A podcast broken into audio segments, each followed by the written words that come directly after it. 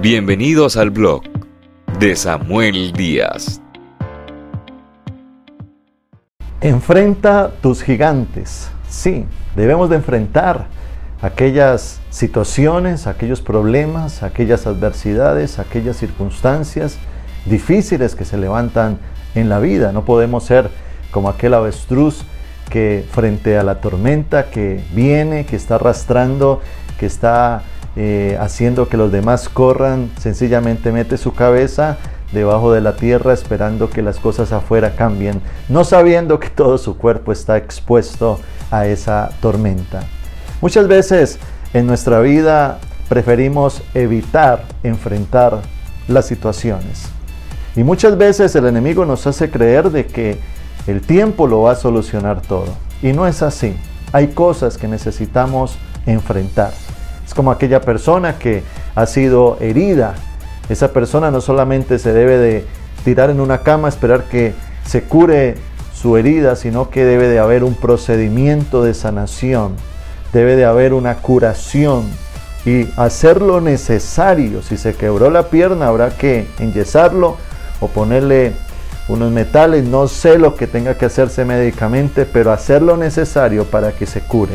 De igual forma pasa en los matrimonios. Muchas veces al no enfrentar los problemas, las dificultades, lo que pasa es que la mujer se llena de resentimiento, el odio, inunda el corazón del hombre y hay un distanciamiento que el enemigo usa para dañar y afectar. Y qué hablar de aquellos temores, miedos, en aquellas personas que muchas veces no hacen cosas porque tienen temor, como aquella persona que le teme a los aviones y nunca viaja, o que el que le teme a un ascensor y sencillamente prefiere subir 10 pisos por una escalera en vez de poder entrar a ese ascensor por el pánico que le tiene a eso.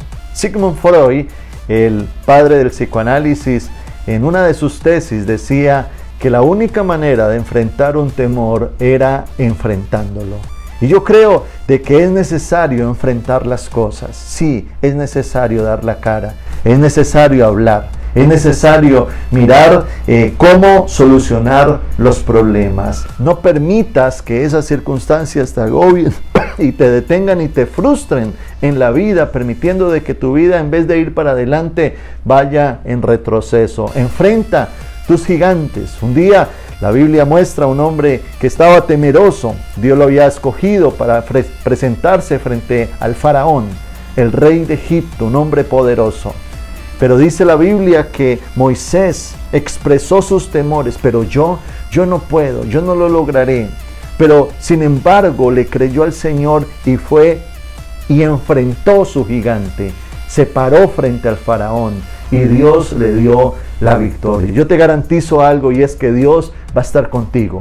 Sí, Dios te va a dar la sabiduría. Por, lo, por eso es tan importante orar, reconocer nuestras propias debilidades y nuestros propios errores. Pero pedirle a Dios la sabiduría y la valentía para ir y enfrentar cada situación que se pueda presentar o aquel momento difícil que tengamos que ir y confrontar y decirle al Señor, ayúdame Dios si es necesario agachar la cabeza, si es necesario pedir perdón, si es necesario arriesgarnos, si es necesario ir y como Mario Baracus decirle a otro, golpéame en la cabeza, pero súbeme al avión.